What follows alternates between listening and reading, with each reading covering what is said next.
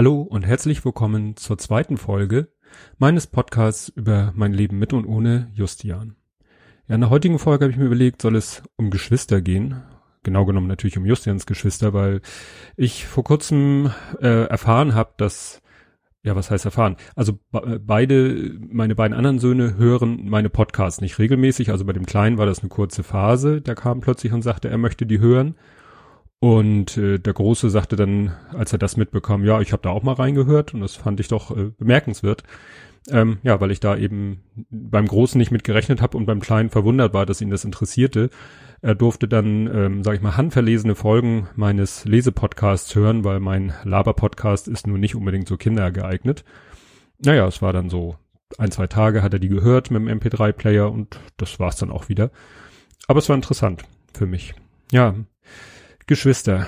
Geschwister ist natürlich immer ein spannendes Thema und in unserer Lebenssituation war es nochmal ein besonderes Thema.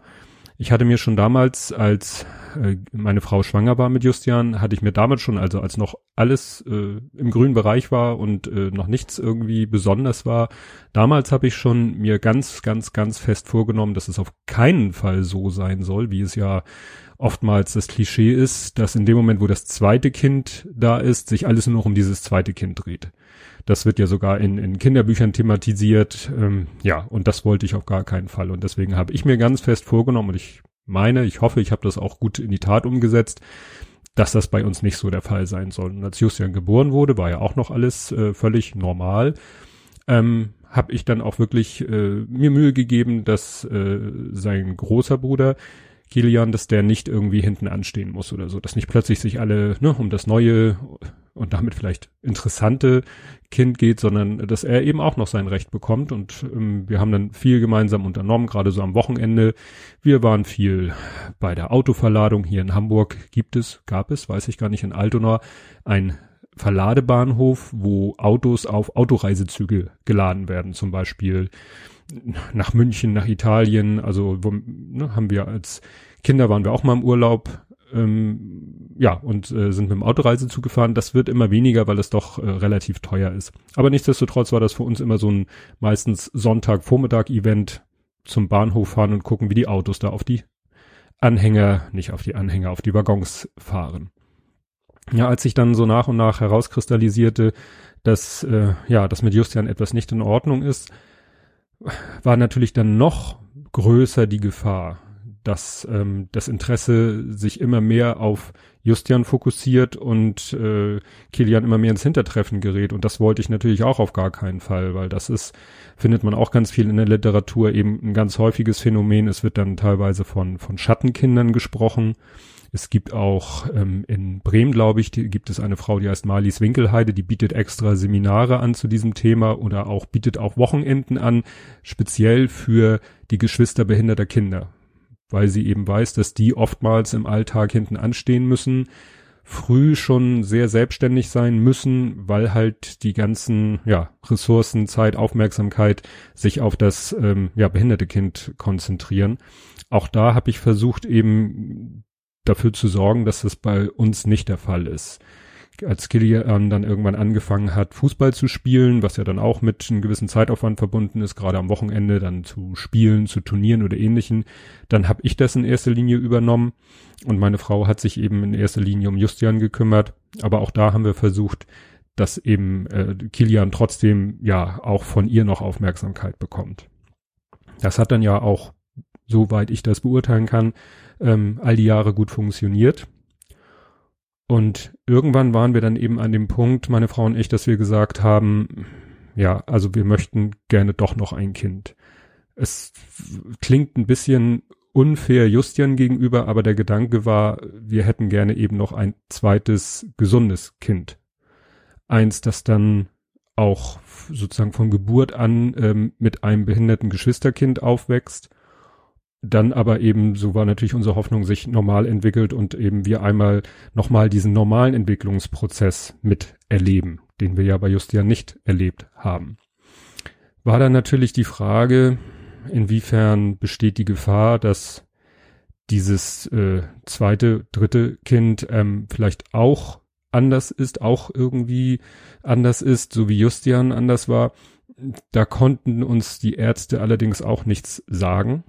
Also wir waren dann im UKE bei Expertinnen äh, auf dem Gebiet, die aber eben uns sagen mussten, da es von für Justian keine Diagnose gibt, können sie uns auch nicht, sa nicht sagen. Also wenn man nun gewusst hätte, ja, das ist Gendefekt so und so und der ist äh, dominant rezessiv oder was es da für Ausdrücke gibt in der Vererbungslehre, dann hätten die uns wahrscheinlich eine Wahrscheinlichkeit ausrechnen können, aber so konnten sie uns gar nichts sagen. Sie konnten sagen, wenn es so eine Vererbung wäre, dann wäre die Wahrscheinlichkeit so, aber sie wussten es halt nicht.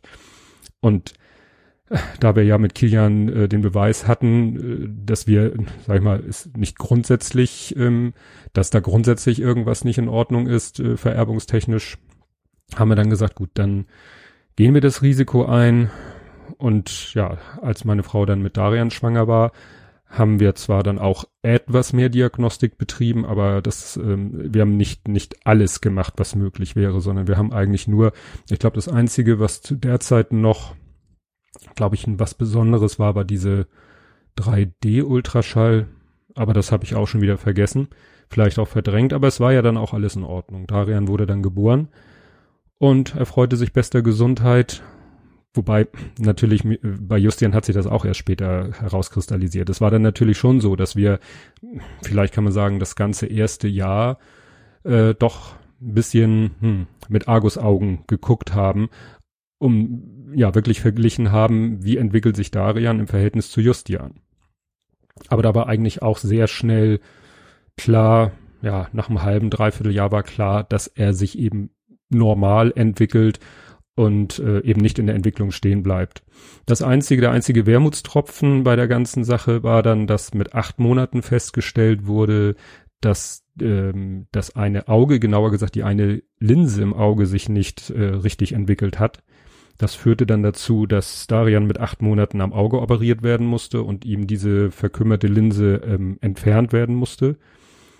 Und manchmal überlege ich eben, ob das nochmal so ein kleiner, ja, weiß ich nicht, so ein kleiner Dämpfer war vom Schicksal zu sagen so, ja, also, ne, grundsätzlich könnt ihr gerne noch ein drittes Kind und auch ein zweites gesundes Kind haben, aber so einen kleinen, kleinen Dämpfer kriegt ihr trotzdem noch. Also Darian kommt da super mit klar. Er hat dann eben äh, von der Operation an musste er immer Kontaktlinse, also eine Kontaktlinse tragen, um das zu kompensieren.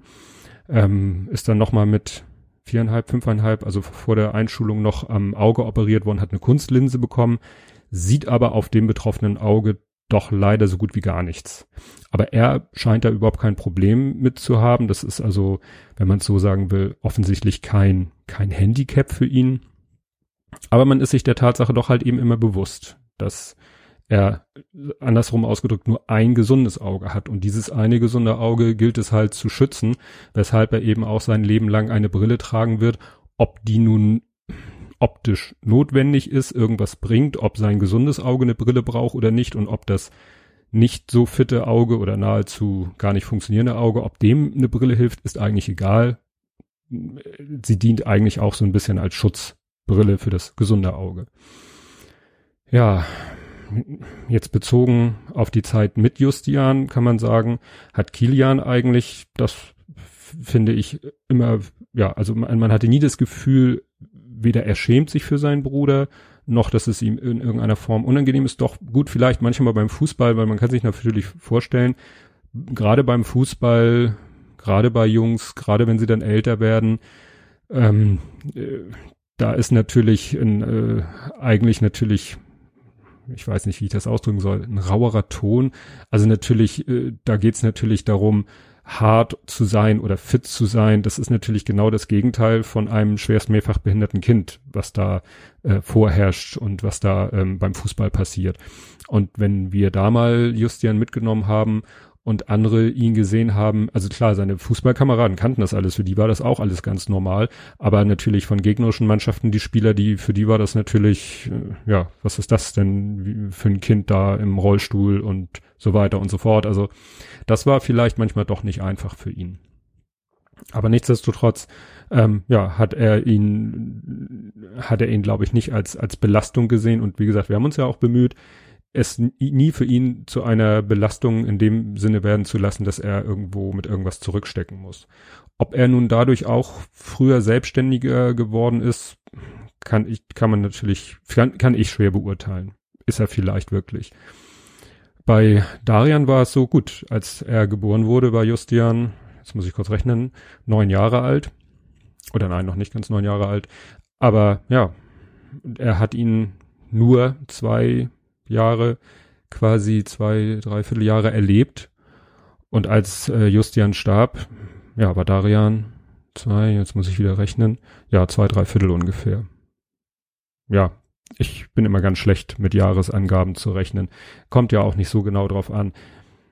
Er hat in der Zeit nach Justians Tod doch noch das sehr thematisiert, oft verarbeitet. Er war zu der Zeit oder auch noch bis vor relativ kurzer Zeit jemand, der gerne irgendwelche Situationen rollenspielartig verarbeitet hat. Und auch nach Justians Tod noch zwei, drei Jahre lang war immer wieder mal Justians Tod Thema von seinen Rollenspielen. Er war ja auch bei der, bei der Trauerfeier, bei der Beerdigung war er ja auch dabei. Also das hat er doch noch lange, lange, ja, hat ihn lange beschäftigt.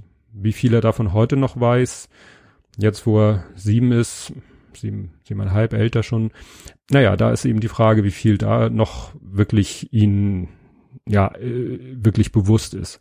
Beim Großen ist es so, dass das nun wirklich, dass der, ja, der, die, der Zeitpunkt, äh, wo Justin gestorben ist, äh, da war der Große nun, kann man glaube ich mit Fug und Recht sagen, voll in der Pubertät und ja, war eben auch mit, mit Fußball sehr beschäftigt. Es war gerade die Zeit, wo er, ähm, ja, es war wirklich, äh, kann man sagen, so blöd es klingt, Justian lag im Sterben und, äh, und ein Fußballverein versuchte ihn quasi anzuwerben für die nächste Fußballsaison. Und ja, das hat, ja, meine ich, soweit ich es von außen beurteilen kann, schon alles ganz gut äh, so, so gewuppt. Ich weiß nicht, ähm, ob man sagen kann, er hat im Fußball auch so ein bisschen Halt gefunden, Ablenkung gefunden. Also ich weiß noch am, am Tag der Aussegnung in der Sternbrücke, also da, wo das Kind, ähm, das ja dann im Kältebett liegt, ähm, in den Sarg umgebettet wird, von, von den Eltern, also in unserem Fall äh, haben wir das äh, zusammen mit der Ute Nerge wirklich gemacht und dann im Sarg zum ja, Wagen des Bestattungsunternehmers getragen wird und dann wegfährt. Ähm, äh, an dem Tag, also der sogenannten Aussegnung, ist er abends dann mit einer Bekannten mitgefahren, äh, weil er ein Pokalspiel hatte und ihm dieses Pokalspiel wichtig war. Und das empfinde ich nicht irgendwie als, als pietätslos, sondern im Gegenteil, ich finde es gut, dass er sagt, so, das, das eine gehört zu meinem Leben, aber das andere gehört auch zu meinem Leben und das ist mir auch wichtig. Und so habe ich den Eindruck, dass doch der Fußball für ihn auch immer, ja, ein, ein Ausgleich war und immer ihm auch irgendwo einen, einen, festen Punkt in seinem Leben gegeben hat. Und das äh, deute ich mal so ganz positiv. Und ich bin auch heute so, also ich, es war so, wir waren ähm, in der Zeit noch nach Justians Tod ähm, mehrere Male bei einem sogenannten Trauercafé in der Sternbrücke wo eben Eltern verstorbener Kinder, also deren Kinder in der Sternbrücke verstorben sind, sich treffen und austauschen und ja, ähm, sich unterhalten. Und da, da weiß ich noch, beim ersten oder zweiten Trauercafé war eine Mutter, die erzählte, dass ihre große Tochter äh, zum damals als ihr Kind, als das Geschwisterkind gestorben ist, das irgendwie, als wenn es überhaupt nicht sie berührt hat, die Tochter. Und dass zu dem Zeitpunkt, wo dieses Trauercafé stattfand, also fünf Jahre nach dem Tod des Kindes, äh, wäre die Schwester total zusammengebrochen. Also die hat das wohl irgendwie fünf Jahre lang äh, unterdrückt, ignoriert, nicht wahrhaben wollen, wie sehr sie das mitnimmt. Und dann ist es fünf Jahre später ja quasi ausgebrochen und hat sie total äh, runtergezogen. Das war so ein bisschen, dass ich dachte, hoffentlich passiert meinem großen Sohn das nicht, dass nicht irgendwann ähm, ja, bei ihm, das kommt aber bis heute, habe ich den Eindruck, dass er das wirklich damals nicht irgendwie verdrängt hat, sondern dass er es so wirklich ähm, angenommen hat und verarbeitet hat und, und für sich einen Weg gefunden hat, damit zu leben. Und wie gesagt, beim Kleinen, bei Darian, ja, der hat natürlich schon dadurch auch eine, eine andere Lebenserfahrung, aber es ist nicht mehr, es ist bei weitem nicht mehr so wie in den ersten, sag ich mal, zwei, drei Jahren, äh, wo das doch sehr oft Thema war, sondern es ist jetzt, es ist einfach so. Ne? Er findet zwar, er freut sich, wenn die Ereignisse in der Sternbrücke sind. Er war jetzt neulich bei einem Geschwistertag, der für die Geschwister verstorbener, in der Sternbrücke verstorbener Kinder stattfindet. Fand er auch gut, hat er auch mitgemacht. Oder auch Tag der Erinnerung oder Tag der offenen Tür. Da ist er immer gerne dabei und es ist natürlich auch so, wir müssen es natürlich auch immer gegenüber Dritten mal thematisieren. Also zum Beispiel ähm, hat es bei Darian ja ein, ein Wechsel gegeben im Lehrerteam. Also die Lehrer, die er in der ersten Klasse hatte, sind nicht mehr da, sage ich mal so. Äh, und dafür hat er jetzt andere Lehrer und den haben wir natürlich auch ähm, einmal erklärt, was Sache ist, äh, sowohl die Geschichte mit dem Auge, weil das ja doch mal irgendwie vielleicht doch zu, in irgendwelchen Situationen von Bedeutung sein kann. Also, ähm, ne, dass er vielleicht irgendwas mal nicht sieht, übersieht, wo der Lehrer sich fragt, wie kann das sein? Ne, und wenn der dann weiß, dass auf dem einen Auge fast so gut wie keine Sehkraft mehr ist, dann ja, kann man vielleicht die Situation richtiger einschätzen und natürlich die Tatsache, dass äh, Justian, äh, Entschuldigung, dass Darian einen Bruder hatte, der ja seit fünfeinhalb Jahren tot ist und der Zeit seines Lebens schwerst mehrfach behindert war, weil ne, jeder kennt das, diese äh, dieses Wort behindert als Beleidigung, das habe ich persönlich auch schon beim Großen auf dem Fußballplatz gehört. Nicht aus dem Mund eines seiner Mitspieler, ähm, aber von gegnerischen Spielern. Und da muss ich schon an mich halten, nicht auf den Platz zu gehen und dem Typen mein Einbahnstativ ins Gesicht zu hauen. Ich weiß, es ist völlig unberechtigt, aber äh, klar, es gibt bestimmte Leute, die reagieren da empfindlich. Es gibt auch Leute, es gibt auch äh, Menschen, die selber sagen, ich bin behindert und mir macht es überhaupt nichts aus, wenn jemand behindert als Schimpfwort benutzt. Gut, ist jedes äh, Behinderten eigene Entscheidung. Aber gut, ähm, wie gesagt, und da muss man vielleicht dann auch äh, den Lehrern sagen, wenn vielleicht mein Kind auf die Beleidigung bist du behindert oder was ähm, extrem reagieren sollte, was ich mir bei Daria nicht vorstellen kann, dann hat das seinen Grund. Das entschuldigt zwar nicht jedes Verhalten, aber es erklärt es vielleicht. Und manchmal ist eine Erklärung mindestens genauso wichtig wie eine Entschuldigung, wenn es denn überhaupt eine gibt.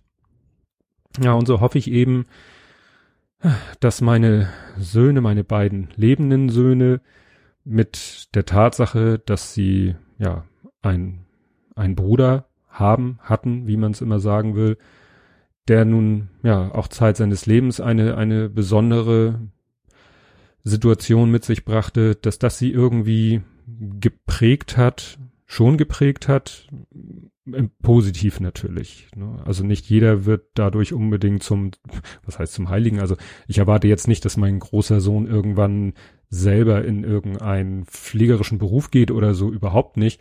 Das könnte ich mir beim Kleinen eher vorstellen, aber wie gesagt, dass sie, dass es ihnen was mitgibt, ähm, eine, eine Sichtweise auf das Leben, was ein Leben wert ist, was jedes Leben wert ist. Und da hoffe ich eben sehr, dass das sie, ja, dass es sie nur positiv beeinflussen wird in ihrem Leben. Ja, und das soll es gewesen sein zum Thema Geschwister, dass wenn ich in Zukunft eben erzähle von Kilian und von Darian, dann wisst ihr, Kian ist der große Bruder von Justian und Darian der kleine Bruder. Ja, und die spielen natürlich in meinem Leben auch heute noch eine ganz große Rolle. Und das soll es für heute gewesen sein. Tschüss.